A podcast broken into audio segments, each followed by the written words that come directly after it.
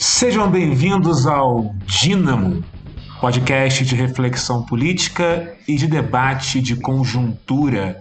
Fazem parte desse projeto eu, João Mastiladeira, e meus amigos Jorge Chalub. E aí, Jorge? E aí, João? E aí, Léo?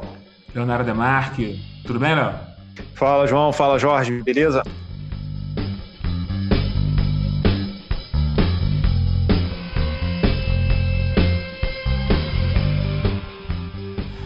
A nomeação de Cássio Nunes pegou a todos de surpresa. Os preferidos na bolsa de apostas ficaram de fora e o desembargador foi chamado de azarão. Os bolsonaristas radicais criticaram o presidente nas redes. Dizem que o establishment político ficou contente e a indicação veio com a benção do Centrão. Mas o que Bolsonaro pode esperar do primeiro-ministro supremo que indica? Hoje é dia 7 de outubro. Eu acho que a gente pode tocar isso é, e pensar essa questão do Cássio Nunes pensando um pouco uma chave comparativa em relação a outras nomeações, né? É, eu acho que se uma das marcas do governo Bolsonaro tem sido a excepcionalidade dele, inegavelmente o governo Bolsonaro, é, ele é radical, ele destoa de muitas características é, de governo da nossa história e ele é, viola preceitos civilizatórios estabelecidos que não pensávamos em ter de debatê-lo, também é necessário, justamente para distinguir o que nele há de diverso, às vezes perceber algumas continuidades. Né? E essa nomeação do Cássio Nunes ela foi mais costumeira, talvez, do que se esperasse. Né? Eu acho que ela é, a frustração era justamente porque, na expectativa de um ministro terrivelmente evangélico ou de um fundamentalista de qualquer tipo, né, veio um, um advogado que já era governo, que já era desembargador e que já era bem é, articulado com o centro político e com o centro político jurídico. É, definitivamente é, é, um, é, é, o mais estranho paradoxo agora do, do governo Bolsonaro, que é exatamente isso. Ele é estranho porque é absolutamente convencional, né? E, mas, de qualquer maneira, ele marca aí, por um lado, do ponto de vista político, uma, uma mudança importante dentro do, da composição do governo, que é a força do centrão e velhas forças políticas. É, é claro que ele está tendo o Bolsonaro em vista nomeações futuras, mas nesse primeiro momento ele, ele optou pela estabilidade, claro, tendo em vista aí eleições e mudanças também dentro da, da composição da liderança tanto do Congresso quanto do Senado mas eu acho que vale a pena a gente talvez entender a partir de agora como é que foi evoluindo um pouco essa, essa composição do STF nos últimos anos. Eu acho que aí seria legal a gente ter, ter essa perspectiva histórica para tentar entender o que, que, tem de continuidade ou não dentro dessa última proposição, digamos assim, até que, porque, claro, no governo do, do Bolsonaro a gente tem que esperar até o último momento é, para saber se as coisas realmente vão ser como ele diz que vai ser, mas de qualquer maneira eu acho que é interessante a gente dar uma olhada aí como é que isso tem acontecido e por que, que o STF se tornou tão importante nesses últimos anos para a política brasileira. Não, a historinha do STF é absolutamente essencial, mas antes da gente cair nela, vamos combinar assim, vocês estão acreditando realmente que esse ministro terrivelmente evangélico vai aparecer? Eu estou achando que não é, por uma série de razões. Enfim, o Bolsonaro conseguiu uma coisa com essa nomeação que é meio impressionante. A primeira delas é o seguinte: ele fez por um lado o que ele sempre fez. Ele frustrou todas as expectativas e furou a fila que ele mesmo criou. Né? Ele furou, ele conseguiu romper as expectativas, mas é uma coisa que é mais curiosa. Ele próprio criou uma expectativa gigantesca sobre quem ia ser esse cara. Ele está há mais de um ano falando sobre quem ele vai escolher para o STF. Então, ele criou uma fila, ele produziu uma fila. Eu estou repetindo aquilo que o pessoal do Sem Precedentes falou, uma análise brilhante sobre essa fila do STF. E ele lá e cortou, ele próprio cortou esse negócio, nomeando um sujeito que é normal demais, é comum demais, é corriqueiro demais. Enfim, pode ser que ele esteja, de uma certa maneira, esquentando para fazer o que ele disse já que vai fazer, não só nomear alguém é, terrivelmente evangélico, qualquer coisa assim, mas não é um pastor evangélico. Vamos ver. Eu acho que não. Eu acho que ele está com outros planos na, na cartola dele. Só que eu acho que ele surpreendeu todo mundo, como ele sempre faz, e foi mais uma vez o Bolsonaro. A questão é, a pergunta é, será que o Cássio Nunes vai dar aquilo que o Bolsonaro espera dele? Eu acho que não. tem uma possibilidade, de fato, João, de você estar tá certo, dele nomear também uma outra vaga, a vaga já prevista, né, do Marco Aurélio, é, que é ser uma vaga para o ano que vem, é, nomear alguém também normal para essa outra normal com muitas aspas, né? Porque a gente tem um padrão de excepcionalidade que é, vários perfis soam corriqueiros, né? Mas eu acho que tem duas características do Bolsonaro que se tornam cada vez mais é, perceptíveis e que tornam difícil a gente fazer essa previsão. Uma delas é que o Bolsonaro parece alguém com pouquíssimo pensamento institucional, né? Ele, a dificuldade dele, por exemplo, mesmo com a popularidade em construir um partido, o fracasso da Aliança pelo Brasil, é, a briga dele no PSL, a dificuldade dele de lidar com grupos estabelecidos. O Bolsonaro é alguém que pensa muito na trajetória dele, da família e dos próximos, né? É, nesse sentido, é, é muito, se torna muito imprevisível o movimento do Bolsonaro para a próxima nomeação, como foi para essa. Outro ponto é que depende da força do Bolsonaro perante é, o establishment político. Isso quer dizer, o, o Bolsonaro agora estava no momento em que ele evidentemente defend, dependia bastante do, do centrão, da política mais tradicional, de diversas figuras que veem no Cássio Nunes um bom nome, né? Eu não teria dúvida de que o Bolsonaro, se tivesse mais forte como ele imaginava estar antes, e se ele estiver mais forte em 2021, algo que a gente torce para que não aconteça, mas que não é impossível, é, eu não descartaria que ele, que ele tente demonstrar plena autoridade nomeando alguém que vai ser é, uma bizarrice na história do STF, o que já é difícil. Enfim, não, não descartaria. Agora, claro, como o Bolsonaro é completamente pouco previsível, completamente avesso a e estabilidade, é difícil a gente fazer essa previsão. Na verdade, esse caso específico, não dá para dizer que ele foi, de alguma maneira, Bolsonaro por ser imprevisível, furando a fila que ele mesmo estabeleceu. Eu acho que sim, ele, ele acabou fazendo isso, mas eu acho que é um caso um pouco mais sério. Ele, ele abriu-se demais a uma influência do centrão e de velhas da, e forças da velha política de uma maneira que ninguém esperava. Porque se fosse simplesmente uma coisa da cabeça dele, dos cálculos políticos, como o Jorge falou, dele da família, que é o único cálculo que ele consegue fazer na vida política, né, a gente até poderia afirmar isso. Agora, da maneira que foi e, da, e com a reação que teve entre os bolsonaristas, eu acho que isso não foi, não pode ser uma análise completamente correta, não. Ele se dobrou Aí a gente pode se questionar se por quanto tempo, se foi uma coisa circunstancial ou não, mas ele se dobrou a forças que estão para além dele. Eu acho que esse é um dado que não pode ser desprezado em qualquer análise dessa, dessa situação. É, eu acho que sim não. Eu acho que, de fato, sem dúvida, o Cássio Nunes é uma indicação do Centrão. Assim. É, mas acho que o Bolsonaro, desde o início do governo, ele parece lidar com os ministérios, sabe? De uma maneira meio displicente. É verdade que o Bolsonaro é, claro que teve a pressão por colocar o Moro Guedes, superministros, né? Mas as nomeações do, do, Bolsonaro, do Ministério do Bolsonaro são nomeações meio é, largadas, num coisa. E eu acho que o, que, é, que o Bolsonaro tem um cálculo pessoal fortíssimo nisso, que ele conseguiu pensar nesse cara que é um juiz de carreira, alguém que vai garantir a segurança jurídica dos crimes cometidos pelos filhos dele, cara. Então acho que assim é, nesse sentido, é plenamente estratégico para a família que seja um cara que já é desembargador de carreira e que não gere um desconforto, porque esse cara pode, pode proteger é, a família Bolsonaro de uma maneira muito mais eficiente do que se ele nomeasse um, é, um William Douglas, ou terrivelmente evangélico, alguém falou, né? um cara que é, se defendesse a família Bolsonaro ia soar é, muito estranho. Né? Nesse sentido, do ponto de vista da família, por mais que, claro, tenha a influência do Centrão,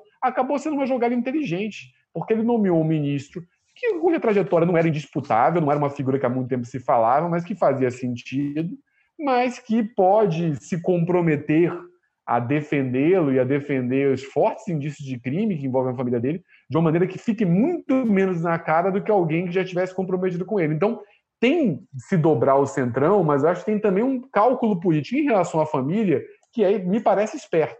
Será que o Cássio pode, de uma certa maneira, oferecer que isso que o Bolsonaro está esperando dele? A minha hipótese é: eu acho que não. Eu acho que o Bolsonaro vai tentar nomear alguém normal, entre aspas, para o próximo, para próximo, para a próxima como ele fez agora. Mas a questão é, eu acho que ninguém, eu acho que assim, o Cássio não é tão normal de uma certa maneira quanto a gente espera que ele seja pelo seguinte. Eu creio que ele não tem as credenciais para conseguir livrar o Bolsonaro da treta em que ele se meteu. Eu não sei se ele quer fazer isso.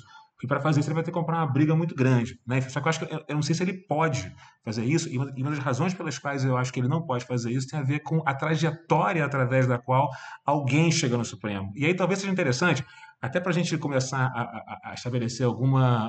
os nossos 10 centavos em relação ao que tem sido dito sobre esse caso. Muitos já falam sobre isso, né? Então, assim, talvez, a, uma, talvez colocar a questão em perspectiva seja bacana, assim. E se a gente olhar para a história da maneira pela qual as pessoas chegaram no Supremo, alguns caras demonstraram anteriormente, ou seja, fizeram o estágio probatório de que eles podem, de uma certa maneira, dar aquilo que se espera de alguém no Supremo. O que, que se espera de alguém no Supremo?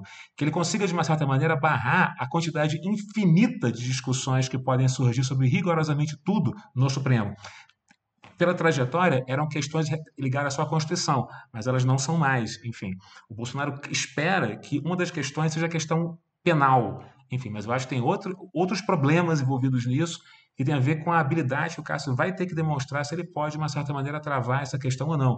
Eu acho que para entender o caso dele, a gente tem que olhar para casos pregressos. Eu voto olhar para o caso do Gilmar, enfim, com o qual o Cássio é, parece, mas é muito diferente. Mas gente vai voltar daqui a pouco a isso. Mas, de qualquer maneira, eu queria dizer, respondendo ao Jorge, que eu, eu, eu, eu até posso concordar com essa em parte da sua leitura, Jorge, mas eu acho que a maneira pela qual ele colocou o Cássio é absolutamente é, diferente da, da, do desleixo que ele teve antes com, os, com outras indicações. Eu acho que aí se indica uma outra situação, que ela pode ser muito pontual, mas ela também pode ser alguma coisa que indica um outro caminho a ser seguido pelo governo sem dúvida alguma, o que ele está olhando ali é a composição, uma reeleição a partir de 22.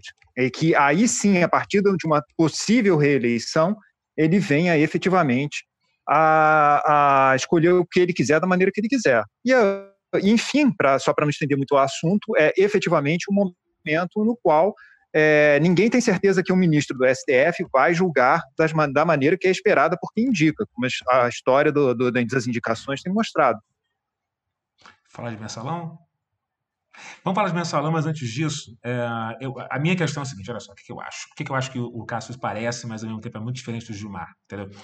Tem um estágio probatório, enfim, que alguns ministros do Supremo fazem antes de ocuparem aquele espaço. É, vamos, é, e aí eu vou me basear muito na, nas coisas que o Joaquim Falcão diz, enfim, que é um professor da FGV que trabalha com essa questão há muito tempo, em relação ao Supremo. O Supremo, cada vez mais, ele foi aumentando o seu laço de atuação por uma questão óbvia. A Constituição é uma obra aberta, na é verdade. Quem escreveu é, foi o Derrida ou Humberto Eco, ou seja, ela pode ser relida infinitamente. Então tem várias margens para que muita gente faça uma série de coisas. E tudo, todos os problemas que esbarram é, em, em questões sobre a Constituição vão parar no Supremo. E o Supremo, de uma certa maneira, tem que dizer algo sobre isso ah, é necessário que você tenha pessoas ali que digam algo sobre isso, que mantenham de uma certa maneira a máquina, a estrutura do poder funcionando. O Gilmar é interessante porque ele é um dos caras que fez isso melhor até hoje ele é o sujeito, por definição, de manter, de uma certa maneira, a estrutura de governo operando. E o probatório dele, no caso específico dele, tem a ver com uma coisa que o Cássio não tem. A, tra a trajetória anterior dele, como a AGU, enfim, eu destacaria dois casos importantes. Eu queria muito que a gente pudesse conversar hoje, enfim, a atuação forte que ele teve em defesa do governo, que foi o Fernando Henrique naquele momento, mas podia ser qualquer um. Inclusive governos contra o qual ele se contrapôs, na é verdade. Enfim, a, a, as razões pelas quais ele se, ele se contrapôs posteriormente ao PT por exemplo, do mesmo jeito, com a mesma ênfase que ele defendeu o PSDB, tinha a ver com a necessidade intrínseca de um cara na posição dele e um cara que entende a posição dele do jeito que ele entende, de manter, de uma certa maneira, essa estrutura de poder funcionando. Manter quem está na cadeira na cadeira ou expulsar quem se acha, num certo momento, que deve ser catapultado para fora da cadeira. Na nomeação do Faquin, a gente, a, gente acaba tendo elementos interessantes para pensar também é, essa é, pensar também essa atual nomeação. Por quê? Porque eu acho que certamente das últimas. É, foram oito do, do, Lula, foram cinco da Dilma, um do Temer, né? Então, das últimas 14 nomeações. É, e a gente pode incluir também esses três do Fernando Henrique, pode incluir, eu acho, o Collor nomeou quatro, o Itamar nomeou um. É, a nomeação do Faquin provavelmente foi a nomeação mais disputada e politizada do pós-Constituição de 88. Né? Quer dizer, o Faquin virou um tema na mídia, virou uma figura conhecida, foi acusado de, é, de ateu pelo Silas Malafaia e teve que reafirmar sua, sua fé católica, foi acusado de polígamo por outras figuras da, da, da bancada evangélica, virou advogado do MST porque é, tinha assinado um manifesto contra a ação do Ministério Público é, do Paraná contra o, o Movimento Sem Terra, é, virou advogado, virou militante do PT porque assinou um manifesto em 2010 de apoio a Dilma, enfim, foi, uma, foi muito uma, assim, uma, é, uma indicação, toda indicação é política, mas uma indicação em que a política partidária ficou muito explícita em 2015, uma indicação já no momento de crise, né? Isso quer dizer, é, quando, essa, quando essa indicação surgiu, isso quer dizer, ela já foi uma indicação atravessada por polêmicas, e isso teve marcas como, por exemplo, o Renan Calheiros dizendo que achava muito provável que ele não fosse aprovado na sabatina, quando, é, se eu não me engano, a última vez que alguém não foi aprovado na sabatina da STF foi no Floriano Peixoto, quer dizer, não é nem no século passado, né, no século retrasado, e num governo um pouquinho instável. É, e, é, e, por outro lado, é, depois da declaração de Gilmar, ele tem 27 votos contrários de senadores, né? Quando a gente sabe que isso, isso é fortemente é, articulado. Agora, se por um lado é, é, talvez tivesse a expectativa de acontecer algo semelhante com o Bolsonaro, é, não porque ele fosse indicar uma figura como o Faquin, que era é inegável que o Faquin é um jurista conhecido, um professor importante do direito civil, um cara vinculado ao meio jurídico, é um cara que, pela trajetória acadêmica e intelectual dele, faria todo sentido ele ser nomeado para o STF.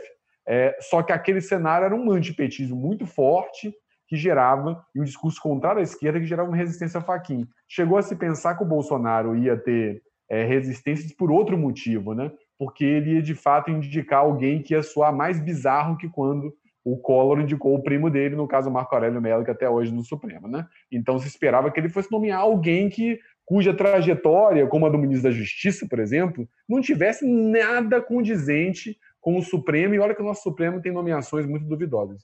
Mas, curiosamente, o Bolsonaro nomeou alguém palatável que vai passar de uma maneira muito mais suave do que passou o razoável Faquin antes. Agora, o Faquin ele aponta, só para fechar aqui, ele dá um conselho histórico para Bolsonaro que pode ser curioso. Né?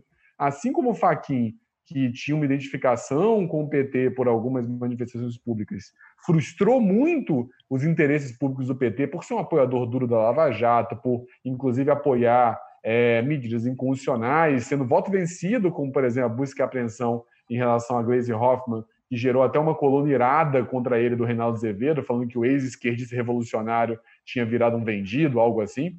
É, o é, novo ministro, Cássio Nunes, pode também frustrar o Bolsonaro, mesmo reafirmando seus compromissos com a família, com a pátria, com os costumes e por aí vai.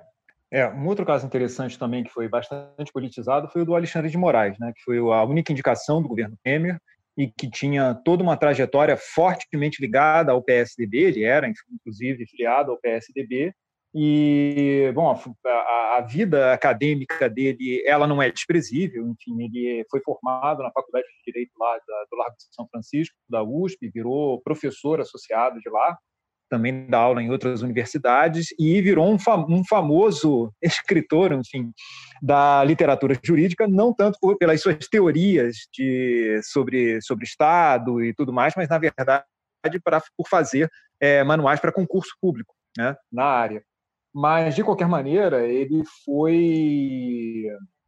Ele tem toda uma trajetória, enfim, dentro da, da, da, Secretaria da Segurança Pública do Estado de São Paulo, enfim, foi membro do Ministério Público de São Paulo. E só depois, quando ele virou ministro da Justiça do Temer, enfim, ali meio que selando uma, um certo pacto que, naquele momento, em 2016, parecia ser indicar um caminho para o futuro da política Brasil entre o PMDB e o PSDB, ele meio que selou esse pacto e mais tarde, quando, quando ocorre né, a morte do Teori Zavascki, ele é o indicado do Temer para o STF. É, e aí ele vai ter que ter todo um desligamento em relação ao PSDB, mas acaba que a, a parte política dele foi muito bem feita. Ele foi para Sabatina em fevereiro de 2017, e teve 19 votos em favor, 7 contra e uma abstenção. Mas talvez tenha sido aquele ministro em que mais teve uma participação popular, teve também toda uma movimentação popular para a Sabatina e talvez ele, tem, ele recebeu o maior número de perguntas é, que foram feitas do público para, para um candidato ao, ao STF. Né? Isso é bastante interessante. Mas em relação à atuação, a gente não pode dizer que ele acabou tendo uma atuação nem que seria esperada, nem que não seria esperada. Ele tem, ele tomou, tem, tem tomado mais a atenção pela questão da, da de todos dois debates sobre censura, né? que foi, enfim, sobre a, a, revista, a matéria da revista Cruzoé sobre o Toffoli e de, mais recentemente sobre os sites de, de extrema direita e bots da, da extrema direita, no qual aí sim a, é, veio veio uma veio toda uma discussão aí sobre volta da censura ou não e ele que tem uma certa fama aí de ser digamos assim bastante duro na posição dele é, em relação à aplicação da lei em, sobre movimentos sociais. Isso é algo que já vem desde a época do governo de São Paulo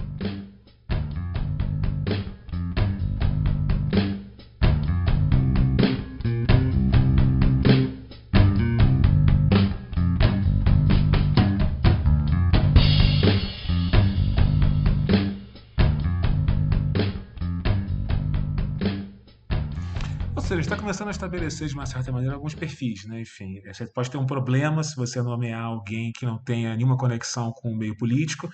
Faquinha é um exemplo mais ou menos disso. Teve todo um rapapé, enfim, para apresentar ele como sendo um cara confiável, pelo que eu me lembro desse momento. Você tem um sujeito que é eminentemente ligado ao governo federal, você tem um cara que era ligado de uma certa maneira a, a poderes estaduais, mas que foram catapultados de uma certa forma à, à poder central está, a gente está se deparando de uma certa maneira com a mesma coisa, na é verdade. Enfim, a indicação para o Supremo é necessariamente uma questão política e ela tem ônus, ela tem custos, enfim, ela de uma certa maneira indica alguma coisa que depois que o cara passa por aquela porta ninguém controla. Não é absolutamente certo que o Cássio vai votar exatamente do jeito que o Bolsonaro quer, nem é certo que ele vai conseguir livrar o Bolsonaro, os filhos dele, ou alguma coisa nesse sentido. Mas ele é um cara que pode criar confusão, na é verdade.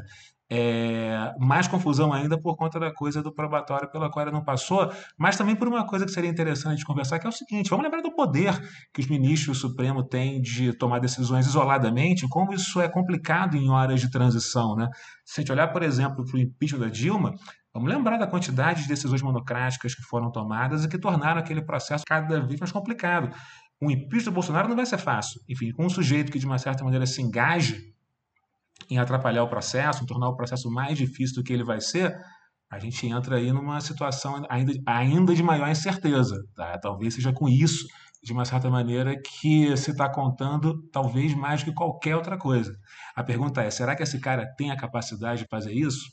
A disposição? É, João, eu, e eu ponderaria duas coisas com você, assim, que eu acho que são importantes para falar desse tema, assim. Eu acho que um primeiro ponto é que a gente não pode é, perder de vista a mudança no papel do STF recente, né? Isso quer dizer, a gente está falando dessa, desse fuzuê em torno do Faquin, é, mas isso passa muito pelo protagonismo que o próprio STF passou a, passou a demandar, né? E o Gilmar, que você mostrou aí, é uma figura muito relevante nisso, né?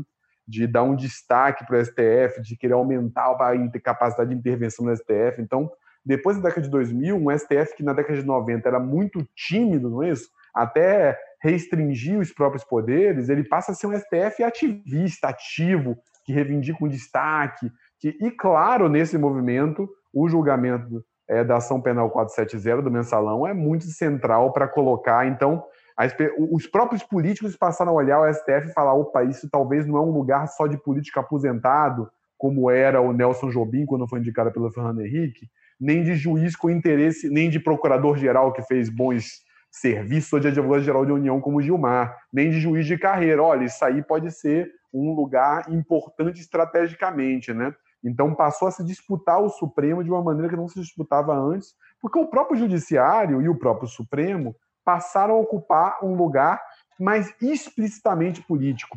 E aí, como você colocou, eu acho o problema não é só as decisões monocráticas, né? mas são também o poder, de veto é, efetivo que é dado pela vista. Na prática, tem vistas de anos, né? Isso quer dizer, o Fux, por exemplo, é conhecido pela vista em relação a uma avaliação de um, de um penduricado da magistratura que eu esqueci. Isso dá um poder gigantesco para eles, quer dizer, ele simplesmente senta, pede vista no processo, e ele interfere em todo o orçamento da União. Então, esse poder de vista é quase um poder de veto, né? já que não tem nada no regimento do Supremo que limite a vista. O ministro pode, na teoria, tirando a vexame público, pedir vista pelo tempo que ele achar necessário para melhor se informar sobre o processo. E a gente bem sabe que a vista, é, usualmente, é muito menos informação e muito mais o tempo da ação política dos ministros. Agora, o último ponto que é, é só que é interessante é que esse Supremo vigoroso, esse Supremo protagonista, a verdade é que ele deu uma murchada com o Toffoli e com o Toffoli e pacto entre poderes e a subserviência da presidência Toffoli, né? Então, talvez, se por um lado pode ser que o Cássio Nunes frustre o Bolsonaro pelo que ele esperava, por outro lado, o Cássio Nunes pode ser também o agente de um Supremo ainda mais subserviente e ainda mais, digamos, é, aliado ao bolsonarismo na destruição das instituições, como foi a presidência Toffoli, não tenho problema em falar isso. O Toffoli conseguiu o que ele queria. Ele conseguiu, de uma certa maneira, estabelecer a ponte com o executivo. É... Só que pela ponte não passou o cabo soldado. Pela ponte aconteceu o jantar, os dois jantares para ver o jogo do sei lá de quem, enfim e é, das duas visitas que o Cássio Nunes fez na casa do Toffoli. Foi por aí, foi, foi, foi, esse o caminho que se fez pela ponte que ele criou, porque fez sentido, assim. É, fez com que o Bolsonaro fosse lá é, perguntar para o Gilmar e para o Toffoli se podia, certo? Essa é a questão. A questão, mas a gente volta na questão que é a seguinte, enfim, as tretas que um cara como esse tem que resolver, elas passam pela questão penal, enfim, leia-se mensalão, depois do momento que o Supremo não é mais só um lugar em que você vai discutir questões é, que até a era Fernando Henrique, era Lula, se referiam a perdas, é, é, a questões econômicas trazidas por planos passados, enfim, é, problemas é, que você poderia ter com tribunais locais, é, demandas de juízes que iriam coisas, enfim, o poder vai, vai aumentando cada vez mais. Essa, esse é, de uma certa maneira, o principal problema. E é, de uma certa maneira, onde está o poder desses sujeitos. Enfim, agora a questão é o que você faz com esse poder, enfim, o que, que acontece, de uma certa maneira, com essa, com essa, com essa autoridade talvez a, talvez a questão aqui central da, da, da, indicação do Cássio não seja o que o Cássio possa, possa fazer para o Bolsonaro, mas é a composição de poder que ele vai fazer dentro do STF. Eu acho que essa coisa do, do jantar, se, se, você bem lembrou, tem a ver com muito mais com uma ideia de composição do que com alguém que vai chegar e fazer efetivamente aquilo que o presidente quer. É, porque a gente sabe que isso não vai acontecer e convenhamos, esse, é, é, o consórcio Bolsonaro, já ele, ele pode ser um idiota completo, mas quem está com ele lá, não sabe que não é isso que vai acontecer. Então a ideia seria juntar com forças que dia, possam dialogar com ele, não por acaso foram Toffoli e o Gilmar, é, para montar uma composição eventualmente favorável ao governo. Então eu acho que tem essa questão. E por outro lado, Toffoli também deu, deu uma segurada na, no papel no, de protagonismo político do, do STF, dialogando um pouco com dois, dois fatores que eu acho que são importantes. Um, com os ataques que o executivo, né, o Bolsonaro, fez ao STF e um desgaste popular que já estava tendo em relação ao STF. E, por outro lado, nós também tivemos um afrouxamento daquele, da, daquele movimento que politizou excessivamente o judiciário, que foi a Lava Jato. Quer dizer, a Lava Jato hoje já é uma força em de absoluta decadência, se não acabada.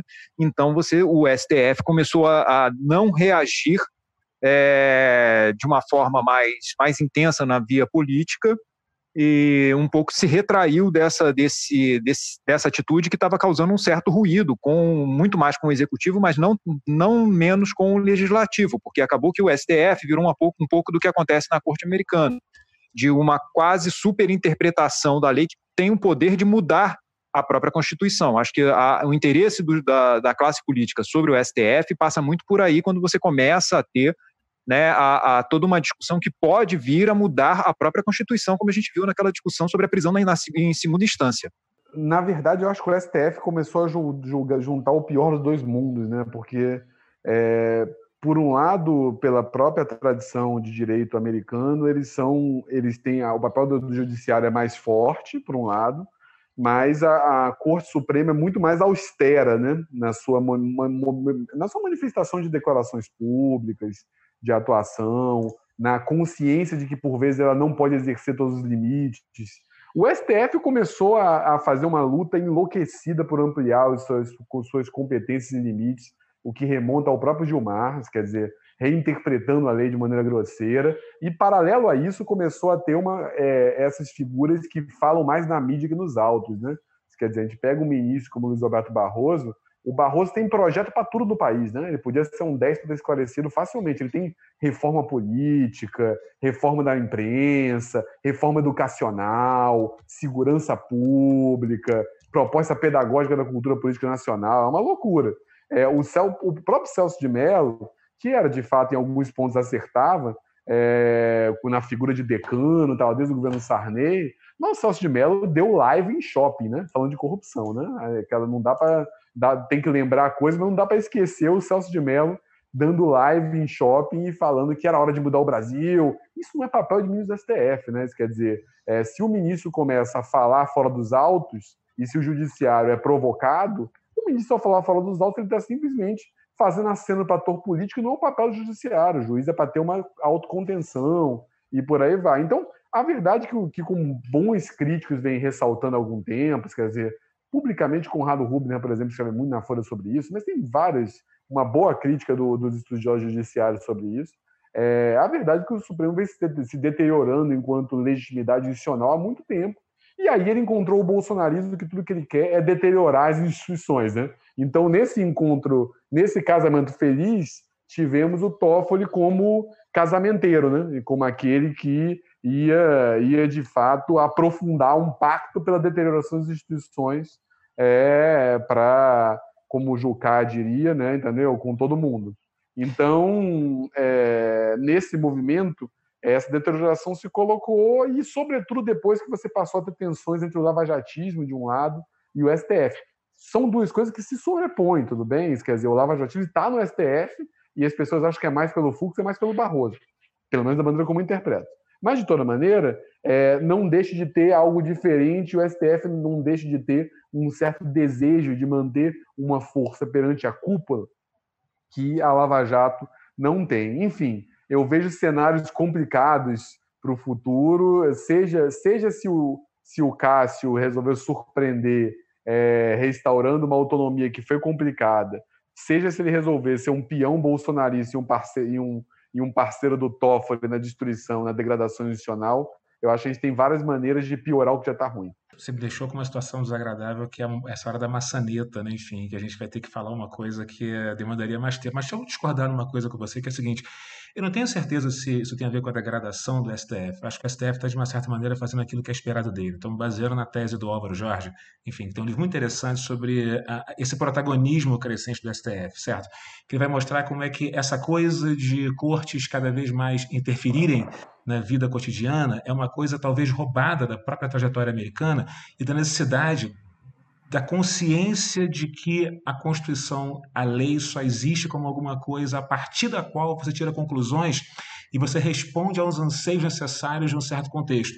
Eu acho que o STF brasileiro tomou para si essa discussão é, e tomou para si essa, essa, essa, essa, responsabilidade, só que ele resolveu fazer isso num momento profundamente caótico da política brasileira. Então, não é talvez o STF que tem esse problema, mas a maneira pela qual a política brasileira, nos últimos anos, entrou numa rota de falta de controle que tornou possível que esse tipo de ação do tribunal, nesse momento, se juntasse a um caos supremo. E aí a gente tem uma série de ações que são, no mínimo, questionáveis. Enfim, é, como eu citei anteriormente, a ideia de que uh, os ministros do Supremo tenham que intervir durante um processo de impeachment do presidente.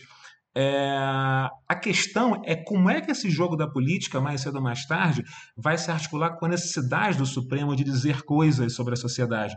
Talvez o Bolsonaro seja um sujeito e consiga estabelecer um tipo de equilíbrio terrível, enfim, é, entre a situação normal da política e as demandas que esses agentes têm de. É, afirmar suas posições. Eu não quero dizer que isso é bom, mas talvez o Bolsonaro esteja construindo um tipo de equilíbrio que torne possível que cada um, de uma certa maneira, tenha as suas pretensões, os seus poderes para fazer aquilo que eles querem.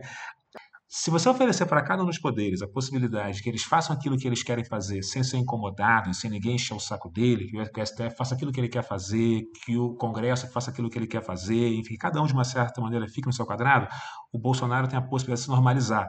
Isso seria muito complicado e muito ruim porque desse ponto em diante ele começaria a colocar as mangas de fora no proto lunático dele, que a gente não sabe, que a gente sabe onde começa, mas não sabe onde termina.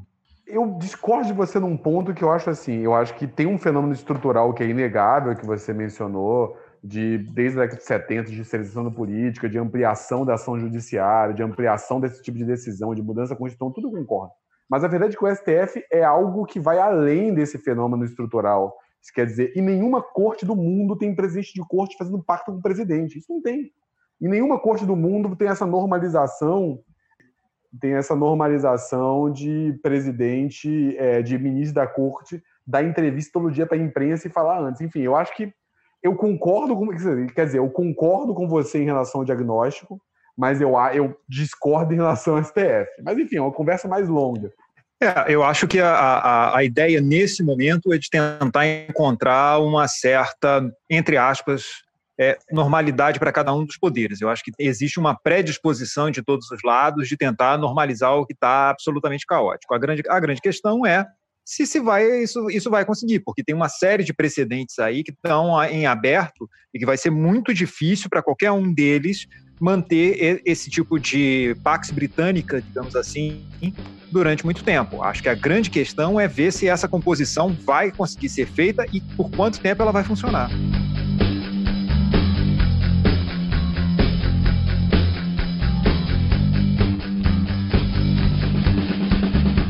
Ok, esse foi o Dínamo, podcast de reflexão política e de debate de conjuntura. Eu sou João Martins Ladeira e me despeço dos meus amigos Jorge Chalub. Abraço, Jorge. Valeu, João. Valeu, Léo. Abraço, ouvintes. Leonardo Demarque. Abraço, Léo. Abraço, João. Abraço, Jorge. Abraço, ouvintes. Até mais. É isso. A gente queria seguir agradecendo a todo mundo que ouve, segue e prestigia a gente. Se vocês quiserem entrar em contato com o Dínamo, escrevam para o nosso e-mail dinamopodcast.gmail.com ou siga a gente no Twitter e no Facebook. Cuidem-se, forte abraço, até a próxima semana.